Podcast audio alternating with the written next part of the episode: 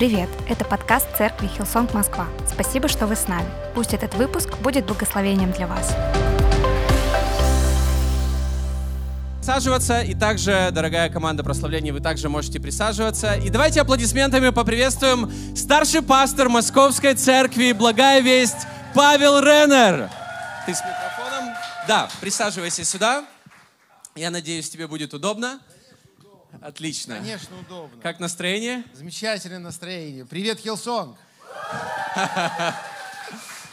За последний год ты уже второй раз. И мне кажется, довольно часто. Но мы рады тебе, на самом деле. Мы очень рады тебе. Я сегодня много ошибаюсь, и я так чувствую, у меня еще очень много времени для ошибок есть. Хорошо, э, я хотел бы не начинать, э, знаешь, с большого приветствия э, или с какого-то вступления и сразу перейти к делу. Я подготовил несколько вопросов, ты их не знаешь. И э, я знаю, что когда ты задаешь вопрос человеку, который он слышит впервые, обычно ты говоришь от сердца. Поэтому говори от сердца то, что у тебя есть. И я верю, что для нас всех это будет ободрением. И я верю, что Бог через тебя будет говорить, через нас будет говорить. И, в общем, первый вопрос. Эм, между нами я вижу кое-что общее, потому что э, церковь Хилсон в Москве и церковь э, Благая Весть в Москве, они открывались э, пасторами, не нами с тобой. И мы с тобой те, кто взяли церковь и стали как бы старшими пасторами церкви уже когда церковь была, и мы как бы переняли эту эстафету. И здесь есть некое давление, здесь есть, э, знаешь, какие-то ожидания от лидерства, которое было перед нами. Но тем не менее, это факт. Мы с тобой пасторы церквей. И э, если у тебя ощущение, особенно вот во всем, что происходит вокруг, знаешь, иногда хочется просто строить церковь, а вокруг какие-то вызовы, кризисы, военные действия, пандемия, и тебе просто хочется строить церковь, а постоянно какой-то шторм. Но если у тебя ощущение, что как будто Бог тебя готовил всю твою жизнь для момента, как вот этот, чтобы быть пастором, вести церковь вперед к чему-то большему, к чему-то лучшему. Да, конечно, есть ощущение, мы живем в очень особенное время. Э, Бог знал, в какое время вот, Он нам дал жить, служить. А, поэтому я считаю, что мы призваны для того, чтобы служить Ему и людям именно в это время. Конечно, много вызовов, но когда их было мало, ну, честно говоря, когда их было мало, всегда вызовов было много. И э, с чем бы ни приходилось сталкиваться, э, Божьей благодати достаточно. Апостол Павел даже просил у Бога помощи, а он ему в ответ сказал, благодати моей достаточно.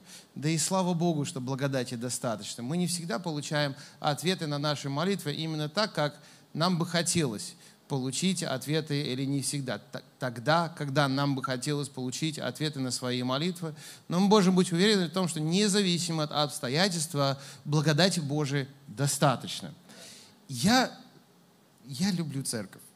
Церковь – это лучшее место на земле. Аминь. Вот. Мне нравится быть с верующими, мне нравится поклоняться, мне нравится переживать Божие присутствие. Некоторые люди мечтают о том, чтобы путешествовать. А, некоторые люди вот, получают видение о том, как они на самолетах куда-то летят, проповедуют. А, а я думаю, а можно я никуда не буду летать? А, можно я буду да, в одном месте да. долго? Да, можно я буду в одном месте, вот долго-долго. Можно я посвящу свою жизнь одной общины. Можно, Господи, я увижу, как жизни людей меняются. И я хочу участвовать в том, что делает Бог. Я хочу участвовать в строительстве церкви. Я хочу увидеть проявление Божьей благодати. Я мечтаю о том, чтобы венчать детей, которых я посвящал Господу. А у меня вот такие вот, вот мысли, такие идеи, и, и я понимаю, что это очень а, это особенная благодать, которая относится именно к пасторскому служению, потому что, может быть, у других людей нет таких мечты. Кто-то думает, ой, венчать тех людей, которых посвящал Господу, я, наверное, слишком долго задержался. А, нет, я надеюсь, что я и их детей тоже буду венчать. Э, то есть я, я на это смотрю, и я, я этим восхищаюсь, когда я на это смотрю, э, потому что церковь — это место духовного роста, место любви. Вот. И нас Господь приготовил к этому времени. Да, аминь. Э, Спасибо за твое отношение, за твое желание вот быть верным долгое время. У меня абсолютно так же. Я всегда мечтал, я всегда смотрел на людей, которые куда-то уезжали. И во многих городах в России, во многих больших городах люди постоянно куда-то мигрируют. И иногда ты просто сердцем как бы прилипаешь к человеку, и потом он говорит, у меня другие планы, даже от Бога, и это сложно. Но я всегда очень ценил людей, которые здесь, и я ценю нашу дружбу, ценю, что есть люди, которые здесь, в России, в Москве, которые говорят, я буду служить Богу как, как вот говорил Иисус Навин. Я и мой дом, мы будем служить Богу. И о доме, который служит Богу. Э, хотел бы задать вопрос о ДВРах. Ты понимаешь, что это такое? Кто понимает, кто такие ДВР? Кто ДВР? Дети верующих родителей. И мне всегда интересен этот вопрос был, потому что ко мне он не относился. То есть, когда люди задавали вопросы, я говорил всегда не из личного опыта, а просто какие-то вещи, в которые я верил, но тебе вот очень интересно задать этот вопрос, потому что ты э, ДВР, и ты еще Д, С, П, С, М, Б, Г. Кто понял? Ребенок э, старшего пастора Московской церкви Благая Весть. Я вот, вот так вот сократил. Вот, и это некое давление, да? Но давай вот начнем с ДВР. Как вот э, ребенок верующих родителей, еще и пасторов, как оставаться горячим по Богу. И второй, как бы вторая часть вопроса, потому что э, я, я считаю вас с Полиной в этом большим примером, потому что ваши дети в церкви, и вы, э, они любят Бога, они служат Богу. И недавно, помнишь, в этом году мы очень спонтанно с другим пастором приехали к вам э, в церковь поздно вечером, в 10 вечера. И я встретил, по-моему, старшего сына твоего Уильяма. И он, вот, знаешь, я по нему увидел вот просто какой-то огонь в глазах. И как круто видеть детей, вот, пасторов, которые реально любят Бога, или детей верующих родителей, которые любят Бога. В общем, как оставаться любящим Бога, гореть по Богу, несмотря на то, что ты никогда как бы не жил в мире, и ты всегда родился в церкви, вырос в церкви, всегда был в церкви. Во-первых, родиться в христианской семье – это здорово.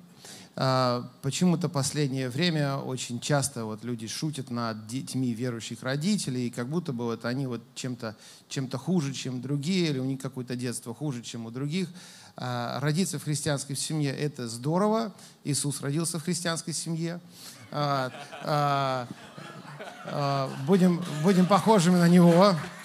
А, значит, а, быть, быть а, в церкви, быть в христианской семье с самого детства, принять Иисуса Господом и Спасителем, родиться свыше в вот, маленьком возрасте, это замечательно. Таким образом, Бог нас уберегает от массы проблем, жизненных проблем, которые возникают, ну, к сожалению, у большинства людей – но именно когда ты рождаешься в христианской семье, это, это благословение. И это одновременно огромная ответственность, одновременно, одновременно это огромная ответственность а, воспитывать детей во христианской семье. А, потому что здесь это значит, мы как родители, мы пример для наших детей, пример во всем в жизни. И воспитывать детей – это огромная ответственность в принципе. Но когда мы говорим о том, что мы воспитываем наших детей веры, тогда появляется еще вопрос о, о лицемерии. То есть настоящие ли мы в нашей вере, настоящие ли мы э, в наше доверие Богу, настоящие ли мы, одинаково ли мы, э, когда мы находимся среди верующих, э, или когда мы находимся дома одни. То есть возникает дополнительный уровень ответственности, с которым большая часть людей ну, не приходится сталкиваться. Вот просто вот люди такие, как ионисты, и все, и как бы без претензий. А когда мы говорим о э, том, что Господь нам дает дополнительную ответственность воспитывать детей, то тут как бы мы должны быть еще э, настоящими, настоящими для Бога, и это очень высокий стандарт. Поэтому, во-первых, родиться в христианской семье – это классно. А, И, э, и нужно, я теперь прикладываю все возможные усилия для того, чтобы воспитывать своих детей, чтобы они впоследствии любили Бога и на самом деле влюбились в Него и имели вот это вот э, момент э, личное прикосновение с Ним. Теперь по поводу огня. Значит, служить в церкви и любить Бога – это не одно и то же.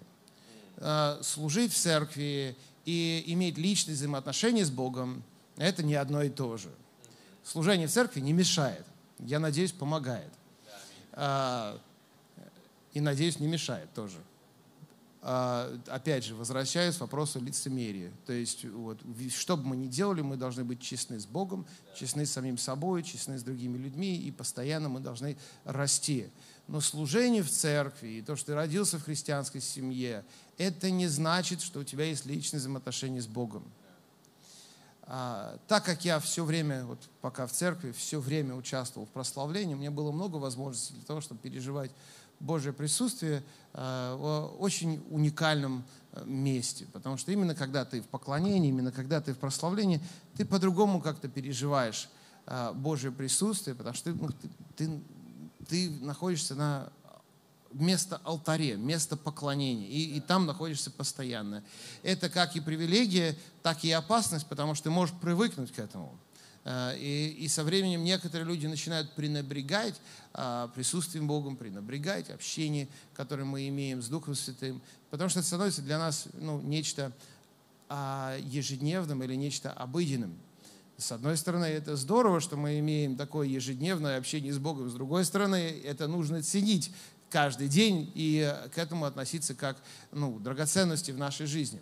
Поэтому служение в церкви, или родиться в христианской семье, это не значит любить Бога, это не значит иметь личные взаимоотношения с Ним. И здесь я очень благодарен своим родителям, во-первых, за то, что они показали пример личных взаимоотношений с Богом. То есть я понимал, что у них есть то, чего у меня нет, или у них есть то, а, или они делают то, что мне нужно как бы повторить. Когда у тебя это появилось? Помнишь? А, я могу вспомнить это как вот этапами или, или некоторые решения. Я помню, когда я помолился молитву покаяния в воскресной школе. Э, это я хорошо помню. Я помню, когда я переживал Божие присутствие, плакал и стоял на коленях. А, но также я помню те моменты, когда мне приходилось откладывать свои планы для того, чтобы следовать э, за Божьими планами в моей жизни. И я помню моменты благословения этих решений. Поэтому я не сказал, что это все. Это происходит одномоментно, вот так вот, ну, Понятно, молитва покаяния рождение свыше – это одномоментно, но вот эти вот близкие взаимоотношения с Богом и то, как Он тебе открывается на разных этапах жизни, это не то, что раз пережил Божье присутствие, слава Богу, с моим ребенком будет все в порядке.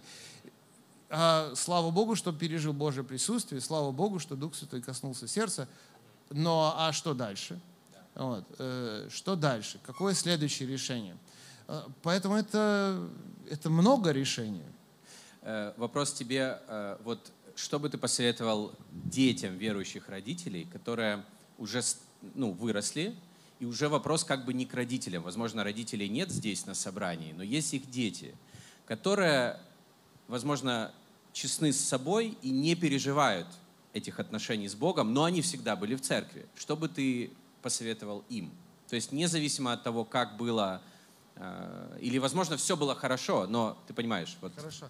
А, я немножко поменяю вопрос, потому что мы касаемся темы здесь сомнения. На, на самом деле вопрос не о Божьей воле, не о Божьем намерении для твоей жизни, потому что его намерение во благ, Бог не изменился, он такой же. Если он коснулся одного человека, то он может и тебя коснуться. Если он исцелил одного человека, то он и тебя может исцелить. В какой-то момент в нашей жизни у нас появляется сомнение. А, и здесь очень сильно разнятся мнения. Некоторые люди говорят о том, что сомнение это плохо, никаких сомнений не должно быть, не сомневайся. Если ты сомневаешься, значит ты в чем-то ошибся. Другие люди говорят, сомнение это здорово, задавай как можно больше вопросов, сомневайся во всем, найдешь для себя свои собственные ответы. То есть это прямо вот раз, такие прямо вот очень-очень разные мнения, и люди находятся вот, вот в этом палитре, они находятся в разных местах, в том числе на разных этапах жизни, находятся в разных местах. А, я же отношусь к сомнению как некому импульсу. А, и вместо того, чтобы остаться со своими сомнениями, нужно искать ответы. Какие бы мы вопросы Богу не задавали, для Него они несложные. Недавно я встретился с одной девушкой в церкви, и она говорит, у меня много вопросов к Богу. И вот на этом она закончила. Я говорю, хорошо. А как ты ищешь ответы на эти вопросы? И она так на меня посмотрела, как, как будто бы я вот, я что-то плохое сказал. Потому что она уже свыклась с тем, что у нее много вопросов к Богу. И все. А как ты ищешь ответы на эти вопросы? Потому что просто иметь вопросы к Богу, да у всех вопросы к Богу. А, а, но как ты ищешь ответы на эти вопросы? А, поэтому вот, вернусь к вот, вопросу вот, э, дети верующих родителей, горел по Богу, перестал гореть по Богу, служил в церкви, уже не служишь в церкви. Почему? Если ты честен с собой и правду говоришь, я не переживаю Божье, Божье присутствие, или никогда не переживал Божье присутствие, или не переживаю, как раньше переживал, или хотел бы, как он, так давай следующий шаг. Почему и как ты ищешь ответы на эти вопросы?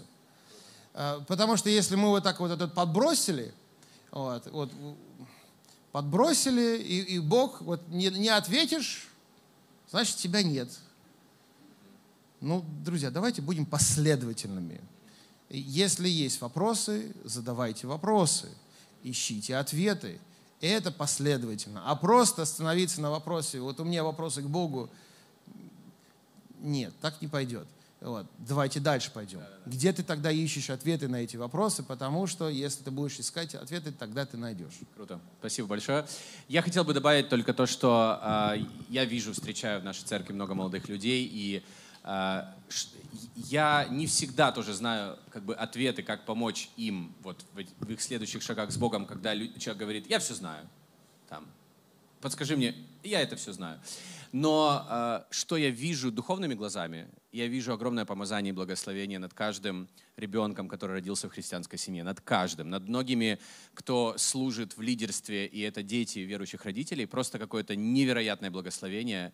И э, очень важно, мне кажется, нам ободрять друг друга, говорить друг другу эти вещи и просто напоминать друг другу, что Бог дал нам в жизни. И иногда, как блудный сын, я не говорю, что как блудный сын, но иногда мы как будто забываем просто то, что есть в нашей жизни. И потом возвращаемся, и нам нужно возвращаться к тому, что есть. Нам не нужно это зарабатывать, это есть.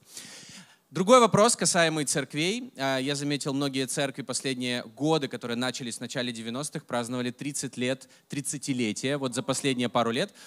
30 лет назад э, я не был в церкви, но я знаю, что пасторы, апостолы, учители Библии проповедовали, раздавали Библии, проповедовали Евангелие, учили о дарах Святого Духа. И церкви стремительно росли э, в наших странах. Вообще в странах постсоветского мира, вернее, в постсоветском пространстве, вот страны, которые были бывшей СССР, э, церкви везде очень стремительно росли. 30 лет прошло, очень много христианской литературы, очень много церквей, а, очень хорошие церкви, хорошее поклонение и так далее, и так далее. А, твои ощущения, твои наблюдения, какой наш вызов сегодня? Как у христиан, как у церкви? Когда у нас так много всего есть? Продолжать. Очень просто. Продолжать. Я боялся коротких ответов.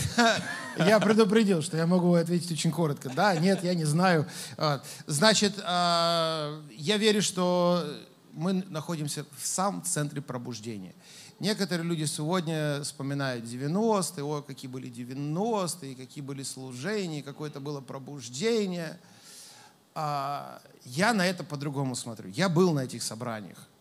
Э, я был в самой первой библейской школе в бывшем Советском Союзе. Я знаю э, большинство епископов сегодня, которые несут ответственность за огромное количество церквей, которые когда-то учились в этой библейской школе.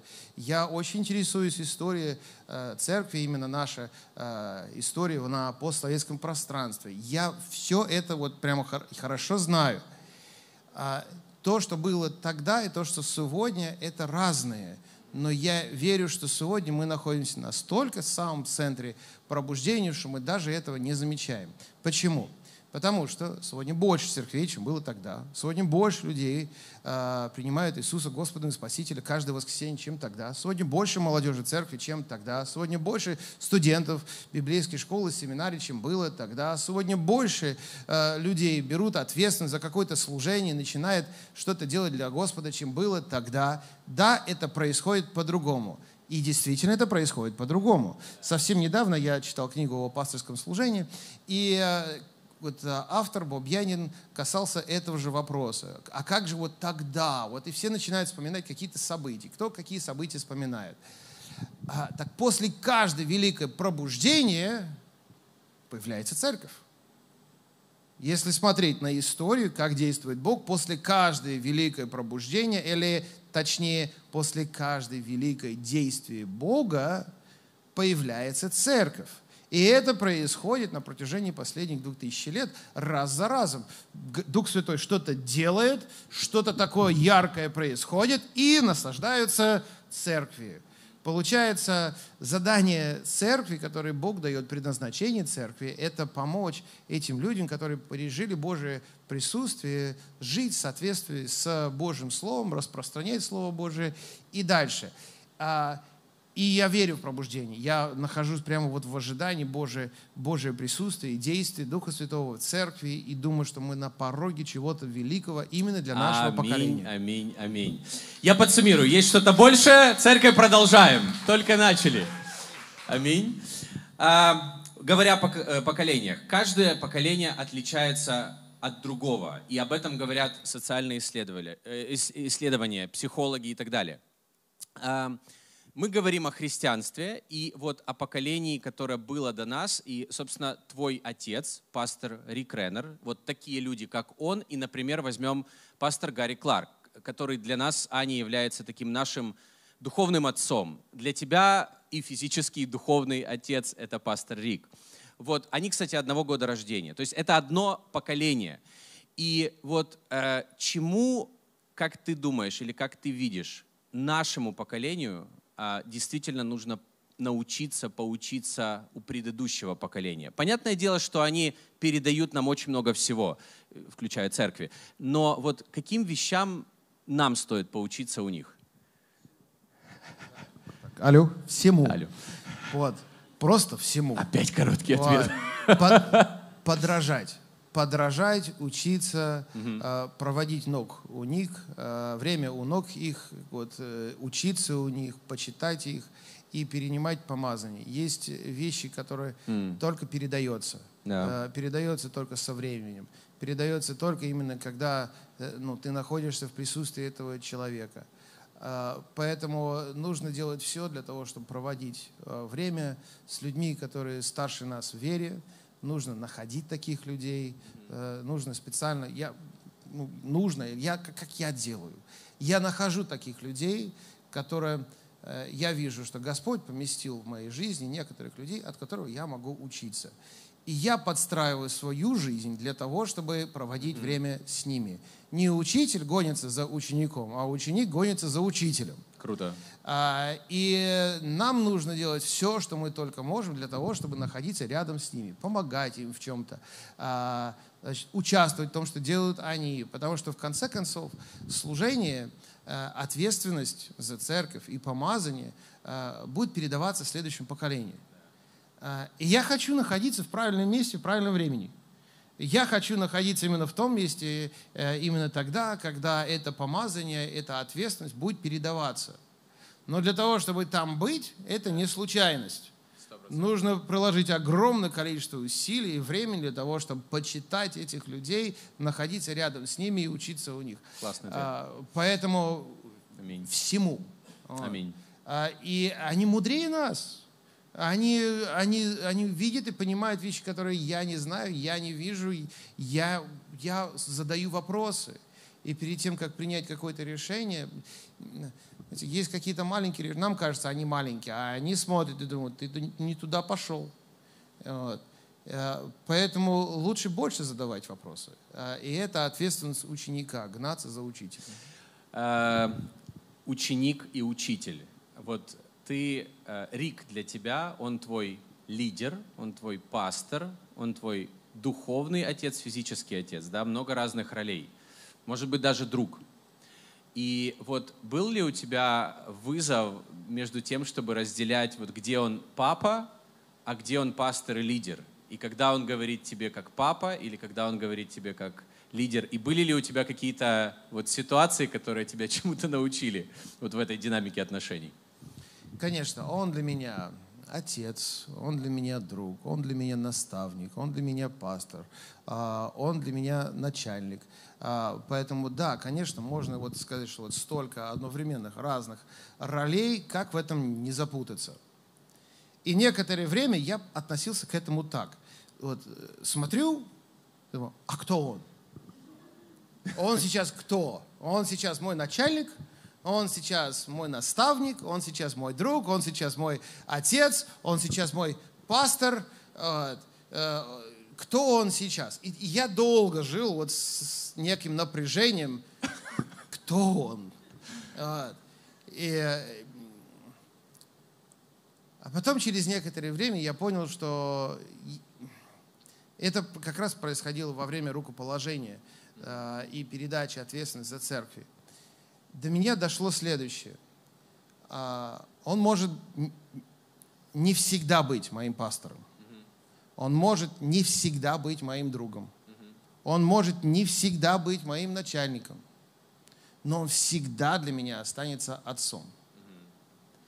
И если а, я это буду понимать, что в любом случае, какие бы роли у него не были, единственное взаимоотношение, которые останутся, это были первые отношения, и это единственное отношение, которое никак измениться не может, э, он мой отец. Да, Теперь вот, это дает какое-то понимание того, как он на меня смотрит. Угу. То есть, кем бы я ни был, учеником, другом, а, работником, в любом случае, кем бы я ни был для него, я всегда стану сыном. И это получается единственное взаимоотношение, его отношение по отношению ко мне, мои отношения по отношению к нему, которое константа не изменится, и на это ничто не может повлиять. Но мое неправильное поведение, или не почит, не, э, если я не буду его почитать в других вопросах, это может сказаться на все остальное. А, поэтому честно говоря, я стремлюсь быть хорошим сыном. Круто. Вот точка. Стремлюсь быть хорошим сыном.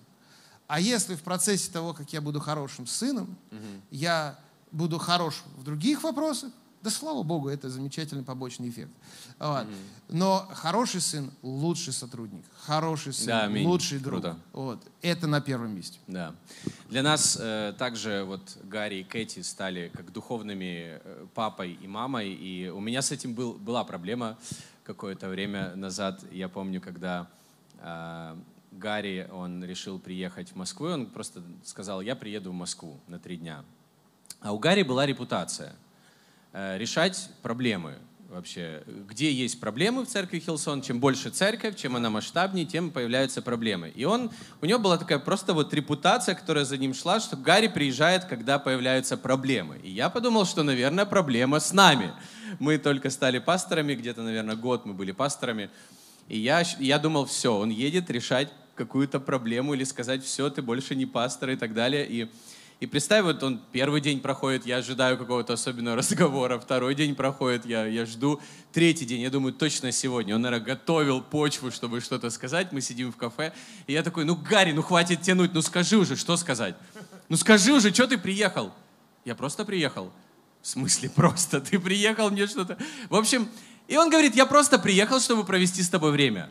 И для меня это был, конечно, момент, который для меня, наверное, все изменил, потому что я я понял для себя еще раз, насколько важны духовные отцы. И вот то, что ты ответил сейчас про то, что он всегда является отцом, не всегда являясь пастором или наставником, наверное, это ответ на вопрос, как продолжать гореть по Богу, как сделать так, чтобы следующее поколение действительно горело по Богу. Это всегда быть духовными папами и мамами, и это иногда не зависит от того, какой у нас возраст. И, в общем, это, это крутой пример. Говоря о наставничестве, что я замечаю? Лет 15 назад как будто наставничество было чем-то само собой разумеющимся в церкви, когда, может быть, были другие условия в плане коммуникаций, э, мобильного, интернета, э, вот когда у нас в телефоне, собственно, вся жизнь и так далее. И я обращаю внимание, что сейчас вот, и это вопрос не в том, что кто-то не готов быть наставником, но как будто люди не готовы быть наставляемыми сейчас, особенно с развитием Ютуба, проповедей в Ютубе, с христианской литературы. Сейчас любого проповедника, любую проповедь ты можешь найти там.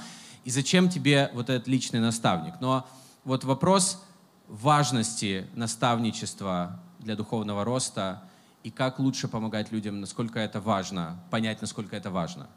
Что бы ты сказал? Во-первых, Бог не оставил свою церковь без помощи, Бог не оставил тебя без помощи. И когда Иисус общается со своими учениками в Евангелие от Иоанна, э, во время вечери Господней, он практически все это время говорит с ними о том, что он их оставит, но я пошлю вам другого утешителя.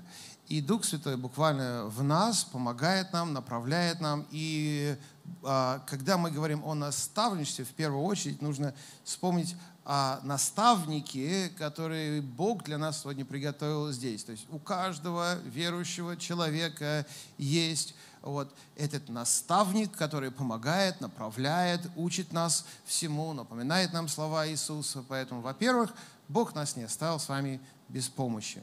И идея наставничества э, вот в нашем контексте, это его идея. Это его идея. Передавать мудрость, передавать знания, заботиться о младшем поколении. Это его идея. Мы, как церковь сегодня, должны сделать все, что мы только можем для того, чтобы объединять поколения. Это не совсем ответ на вот вопрос, который ты коснулся, но э, у меня это прям болит. Дьявол делает все для того, чтобы разделять поколения. Мода, музыка, тренды. Дьявол делает все для того, чтобы язык даже. Дьявол делает все для того, чтобы разделять поколения. А, проходит некоторое время, и все, уже дети другие, молодежь отличается, старшее поколение не понимает. Все. Дьявол делает все для того, чтобы разделять поколение. А, разделяй властвуй. Да, вот, а, он делает все для того, чтобы мудрость не передавалась, для того, чтобы любовь не передавалась. Он все делает для того, чтобы разделять поколение. А мы с вами должны делать все для того, чтобы объединять поколение. Все для того, чтобы дети, подростки, родители, вот, поколениями вместе люди служили Господу, любили друг друга, передавали какие-то ценности. Нам к этому нужно стремиться. И когда я вижу, что в церкви, например, на одном ряду сидят бабушка с дедушкой, сидят уже вот второе поколение, и их дети, третье поколение, а третье поколение уже с кем-то там начинает дружить. В эти моменты у меня слезы наворачиваются просто от радости, что люди вместе, вместе учатся, любят друг друга, вместе растут в вере. Дьявол делает все для того, чтобы разделить поколение. Нам нужно сделать все для того, чтобы объединять поколение. Теперь о наставничестве. Значит, э, Бог не оставил свою церковь без помощи, слава Богу. А наставничество не происходит случайно. Это, это намеренно. И в разных э, этапах церкви наставничество выглядело по-другому. Где-то там понятие наставничества было жестким а, и очень-очень очень описаны. А, а где-то вот из-за переборов в одну сторону, значит, все там не нужны больше наставники, есть Дух Святой. То есть вот, вот, вот есть крайности такие, да, вот без наставника это никто, вот, не нужен мне наставник, вот, есть Дух Святой. Вот, вот есть вот эти вот крайности. Мы, мы не живем на острове, мы живем с другими людьми, мы учимся от других людей, и Бог помещает нас именно в церкви, в общении с другими людьми, для того, чтобы мы росли и менялись вместе. Что-то происходит именно, когда нам приходится взаимодействовать с другими людьми, и это не происходит, когда мы изолируем себя а, от общения. А, и таким образом тоже Бог заботится и о своей церкви, потому что мы все разные, все отличаемся друг от друга. У меня есть то, что у тебя нет, у тебя есть то, что у меня нет. А когда мы вместе, то мы имеем некую полноту, которую Бог приготовил для церкви и для каждого верующего человека. Поэтому наставничество может выглядеть абсолютно по-разному. Каждой церкви разная культура, разные понятия наставничества, но так или иначе это его идея, и Да. мы можем быть частью того, что он делает, как это происходит какой-то конкретной общины, там, не знаю, с помощью наставников, с помощью коннект-группов, э, с помощью там еще чего-то. Это уже зависит от как бы каждой конкретной общины, потому что это будет выглядеть по-другому, но идеи будут те же. Да, аминь. Сто процентов. Мы строим церкви в культуре, определенной культуре, которая в мире, и она влияет на церковь. Не в плане одежды, да, но в плане э, того, как мы, как мы позволяем себе говорить, как мы смотрим на, на вещи, на мир. И последние три года непростые. А, разные кризисы, которые приходили. И что я обращаю внимание? Как будто стало каким-то трендом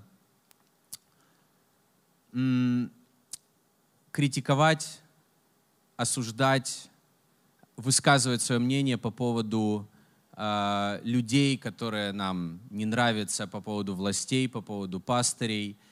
И ощущение, тем более с, разви- с таким развитым, э, ну не хочу сказать интернетом, но социальные сети это, это некая платформа, где каждый может высказаться, быть услышанным, и очень многие люди, например, это поддержат.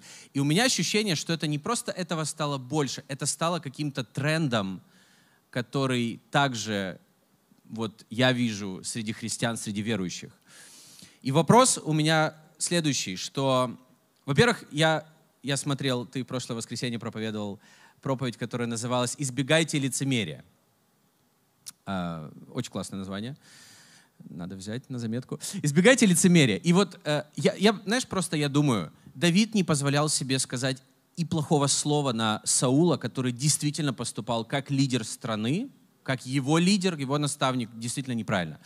Иов не позволял себе сказать и слова на Бога, хотя он находился в ужаснейших обстоятельствах и так далее. И мы не сравниваем здесь обстоятельства друг- других людей, но вопрос такой, как э, вот не позволить вот в этой всей культуре стать источником осуждения, ненависти, критики, как оставаться источником благой вести нам, как христианам, и насколько это важно. Хорошо. А, давай поговорим немножко о влиянии. А, потому что у меня может быть свое мнение. У меня может быть вообще свое мнение по каждому поводу, может не быть у меня свое мнение, я могу высказывать свое мнение, могу не высказывать свое мнение. Но вопрос-то не в том, есть ли у меня мнение. Вопрос в том, что я делаю с влиянием, которое Бог мне доверил. А, Особенно это относится к пасторам, служителям, что ты делаешь с кафедрой, которую Бог тебе доверил. И сегодня кафедра не находится только в церкви. Сегодня кафедра, э, оно, оно везде. Ну, вот просто везде. И когда, я- давай так я скажу, я не могу разделять свою кафедру в церкви от кафедры в соцсетях, от кафедры дома за семейным ужином. Для меня это все одно и то же. Я вот избегайте лицемерия. То есть я должен быть одним и тем же везде. И влияние, которое Господь дал, для чего тебе Господь дает это влияние, а как ты используешь кафедру, которую Бог тебе дал. Это относится так, так к служителям, как это относится и к лидерам, и просто христианам. Извини, очень классная мысль на заметку. Кафедра — это стол на кухне. Да, сказал. конечно, Да-да-да, конечно. продолжай. Особенно, если ты ведешь оттуда прямой эфир. Вот. А, это везде. Твоя кафедра, твоя жизнь, твоя кафедра. Да? Что ты делаешь или как ты используешь то влияние, которое Господь тебе дал. И влияние, которое Господь нам дает, отличается от влияния, которое честным трудом зарабатывают другие блогеры, инфлюенсеры и влиятельные люди в обществе. А, Они используют доступные для себя инструментов для того, чтобы расширить свою платформу, увеличить свое влияние вот, и так далее. А Влияние, которое мы имеем в нашей жизни, это влияние, которое Бог нам дает. И если мы имеем голос в жизни других людей, то это для того, чтобы вести их ко Христу. Не для того, чтобы говорить о своих личных мнениях или убеждениях. Кафедра, которую Господь нам дает, э, в первую очередь, я говорю именно к служителям, но также и от наша, моя, моя, каф, моя жизнь, это есть моя кафедра. Э, влияние, которое Господь дает, это влияние для того, чтобы говорить о Нем. И, и здесь, конечно, Иисус для нас пример, потому что э, Иисус даже вот в Гессиманском саду говорит, не моя воля, а твоя воля. У Иисуса были эмоции, у Иисуса были переживания, у Иисуса были какие-то трудные моменты, но Он свою волю подчинил волю Отца. Э, И ему была дана как раз вот кафедра или влияние для того, чтобы ну, закончить задание, которое ему Отец дал. А, Поэтому а, вопрос о влиянии. Какое у тебя влияние, кто тебе это влияние дал, а, и как ты используешь эту кафедру, как Господь тебе дал. А, Разногласия сегодня происходят, в том числе и среди служителей, но суть разногласия именно в том, что они вместо того, чтобы использовать свою кафедру для того, чтобы распространять Слово. Божие, что-то Созидать делать что-то Да. конструктивное, они начинают использовать кафедру для того, чтобы г- говорить свое мнение. А, и, и здесь возникает некая коллизия, потому что они не хотят лицемерить. Говорит, я должен быть вот честный со своей церковью и буду говорить так, как я считаю. Церковь Христова. Вот. Ты там для того, чтобы проповедовать Божье Слово, а не свое мнение. Да. И э, если твое мнение отличается от мнения Божьего Слова, значит, нужно скорректировать свое мнение, а не использовать кафедру, которую Господь тебе дал, Да. для того, чтобы говорить о своих чувствах. Да, Чувства аминь. изменчивые. Аминь. Вот. Э, Мнения меняются, а Слова Божьего нет. Вот. И вот здесь мы должны быть очень-очень осторожными. Аминь. Я признаюсь, за последние три месяца я проповедовал только то, во что я верю. Не то, Аминь. что я чувствую и думаю, то, во что я верю. Аминь. Аминь. Аминь. Во втором послании Коринфянам, 4 глава, апостол Павел говорит, ибо мы не себя проповедуем, но Христа Иисуса, Господа нашего. аминь. а мы рабы вот, для Иисуса. А, И, и вот сейчас вот многие проходят в какое-то испытание в этом вопросе. Ощущаешь ли единство между церквями, особенно в кризисное время? Очень, очень, конечно, очень сильно ощущаю единство. Сегодня многие люди говорят о разногласии между церковью, разделении церкви и все остальное. Совсем наоборот. Совсем, совсем наоборот. Конечно, какие-то э, моменты, которые вызывают э, боль, мы на них обращаем внимание. Да. Но, но на самом деле сегодня церковь объединилась. Объединилась для того, чтобы помогать людям, объединилась для того, чтобы говорить о вере, о Христе. Ведь все остальные мировые системы, которые должны были нам обеспечить э, мир, безопасность, преуспевание, Да. Они не работают. Да. Остается Христос. Да, аминь. Вот. А, И слава Богу, что действительно мы можем жить по правилам и принципам а, Божьего Царства. И когда системы мировые, которые должны были работать, не работают, ну, как бы ничего нового. Чья ответственность единства между церквями? Пасторов или каждого человека в церкви? А каждого человека в церкви. Аминь. Вот. И, конечно, на пасторах огромная ответственность, Сто процентов. а, но каждого человека. На нас с тобой, то есть. Да. Одна вещь, которой ты учишься у нашей церкви, и я скажу одну вещь, которую я учусь у вашей церкви.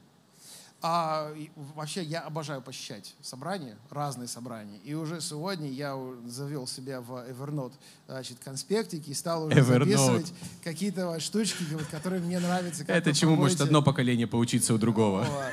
Некоторые не слышали А, про такое. Я, в- я в прошлый раз ушел отсюда с а, десятками идеями, как проводить О. служение или что можно изменить. А сегодня я уже начал, значит, записывать а, разные вещички, поэтому я нахожусь в постоянном процессе А, и считаю себя в каком-то смысле какой-то церковный турист.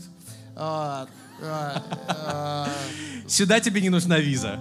О, спасибо, спасибо, спасибо, спасибо, спасибо. Welcome спасибо. всегда. Мне нравится, как вы проводите собрание. Вот правда. Мне нравится, как вы используете экран. Мне нравится, э, как со сцены вы говорите «добро пожаловать домой». Мне нравится атмосфера. И вот, и вот здесь вот есть чему учиться.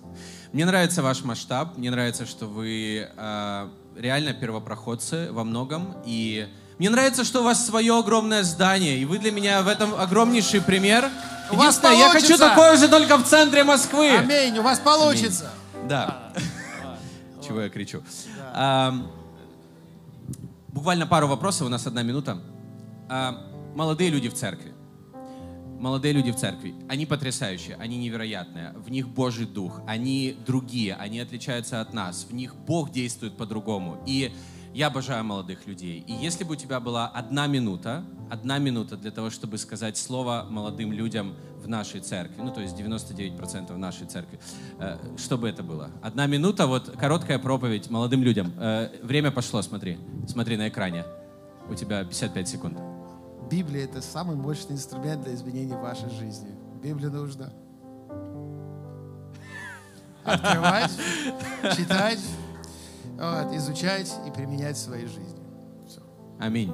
Я, я дополню еще 39 секунд.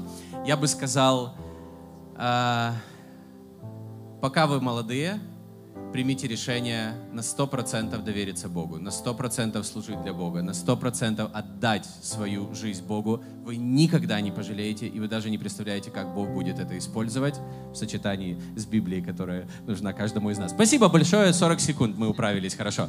А, несколько быстрых вопросов, пока не уходи. Твое, э, он и простой, и сложный, твое жизненное христианское кредо, если есть такое. Э, коротко в одном предложении. Любить Бога, любить людей. Любить жизнь.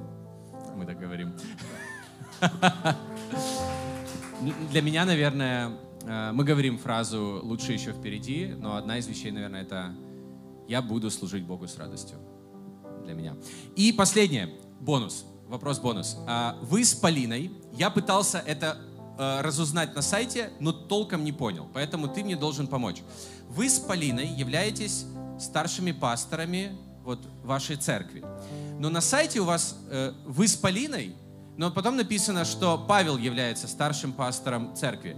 Как это у вас? У нас мы с Аней, пар, пасторы церкви Хилсон в Москве. У вас вы с Полиной? вместе. Хорошо. В каждой церкви, с каждой церкви разные культуры. Да. да? А, в некоторых церквях а, люди, рукоположенные пасторами, Да. может быть, там, не знаю, там до сотни доходит. Да. ты кто? Я пастор церкви такой-то. Да. Вот. А оказывается, он не пастор церкви, а он там один из, там множество пасторов. А, в нашей культуре пастор может быть только один. Да. Все остальные могут быть помощниками пастора, рукоположенные Да. служители там, и прочее, и прочее. А, поэтому в нашей церкви пастор один. Один. Да.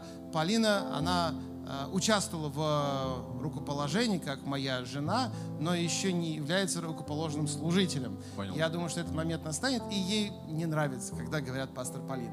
Она Не нравится? Не нравится. Ей да. нравится жена пастора? Ей просто нравится Полина. Вот. Полина, А, хорошо. а, ну, Я буду хотите- ее называть, да, называть теперь. Ну, хотите Полина Жена пастора. Пастор Полина. Можете Полина Юрьевна, если хотите. Вот. Вот. Пастор По- Полина Юрьевна. Вот. Не, поэтому у нас в церкви как бы вот... Но вопрос, собственно, Старший не об этом. Вопрос не об этом. Вопрос роль жены в служении семьи. Вот Это- когда семья служит Богу, Это, роль жены. конечно, возможно служить Богу в одиночку. Это возможно. Но это плохо. А, лучше Аминь. служить Богу вместе. Аминь. Для меня лично, Аня, если бы не Аня, я бы не был здесь. Это сто процентов. И что бы кто из нас ни делал, конечно, когда вместе, в этом гораздо больше, я верю, потенциала и возможностей. Поэтому спасибо за всех э, жен, которые поддерживают своих мужей в служении. Спасибо вам. И э, спасибо вообще за сестринство в нашем доме. Мы помолимся в конце, и э, я хотел бы тебя поп- попросить помолиться о нашей э, церкви э, в Украине, потому что ты понимаешь, им очень сложно сейчас. Каждая молитва, я знаю, что для них это, это значит многое. И мы постоянно на связи с пастором Юрой, но для них это, это, это сложное время. И сегодня, прямо во время собрания, собрание как бы отменилось, онлайн собрание отменилось, потому что там были какие-то сирены и так далее. И я хотел бы тебя попросить помолиться о нашей, о нашей семье там, и я хотел бы также закончить молитву и помолиться о нашем городе нашей стране, в которых мы строим церковь. Давай. Аминь. Друзья, давайте станем для молитвы. Господь, мы стоим перед Тобой. И благодарим Тебя, Господь, за Твою любовь. И благодарим Тебя, Господь, за Твою заботу о каждом из нас. И особенно сегодня в единстве. из центра Москвы. Вот. Мы молимся и благословляем церковь Hillsong в Украине. Прошу Тебя, Господь, о том, что Ты благословил служение, которое они несут. И дал им, Господь, особенное помазание для того, чтобы участвовать в жизни людей. Давайте им веру, молиться за них. Господь, прошу Тебя о чудесах. Да, Господь. И благодарю Тебя, Господь, за чудеса, которые Ты уже делаешь, как Ты уже заботишься о своей церкви, заботишься о каждом человеке по отдельности. Прошу Тебя, Господь, о том, чтобы сегодня они чувствовали близость с Тобой, Твое присутствие в их жизни больше, чем когда-либо. Да, Иисус. Да, Господь. Аллилуйя. Слава Тебе. Аллилуйя. И, Господь, мы молимся также об их безопасности. Да, Господь. Молимся, Господи, о том, чтобы Ты окружал их ангелы своими. И о том, чтобы церковь стала место распространения веры, надежды, любви Да, Господь. Да, Иисус. во имя Иисуса. Аминь. Да, Господь. Господь, также благослови пастора Павла и, Бог, то, что Ты делаешь через него, как Ты используешь его. Благослови их церковь этом новом периоде, сезоне. Господь, действуй через них еще с большей силой. Здесь, в Москве, в России, в русскоязычном мире и не только, по всему миру. Во имя Иисуса Христа. Благослови их семью, благослови их служение, благослови то, как церковь отвечает на нужды в, в нашем обществе во имя Иисуса Христа. И, Господь, мы хотим быть благословением, поэтому мы благословляем их во имя Иисуса Христа. И также, Господь, мы молимся о нашем, нашем городе, в котором мы строим церковь, о Москве. Это большой город, это влиятельный город. И, Господь, Ты ему дал это влияние по какой-то причине, но Ты также поместил сюда верных людей, христиан. Ты насадил здесь церкви. Я верю по причине. И, Господь, мы молимся сегодня о нашем городе, и мы просто взываем к Тебе. И, Господь, мы провозглашаем здесь спасение. Мы провозглашаем еще больше спасения в Москве во имя Иисуса Христа. Мы провозглашаем, Господь, Твое влияние в этом городе во имя Иисуса Христа. И, Господь, церкви, которых, которые Ты призвал быть здесь, церкви в Москве. Неважно, Хилсон, Благая Весть, другие церкви, Господь, Ты призвал нас оказывать влияние на этот город через поклонение, через проповедь Евангелия. И, Господь, помоги, чтобы в наших словах было больше огня, мудрости, соли для этого периода, в который Ты нас поместил, и для нашего города, в который Ты нас поместил. Господь, помоги быть верными Тебе, не обращать внимания на то, что говорят другие люди, на их мнение по поводу нас, что мы должны или не должны делать, Господь.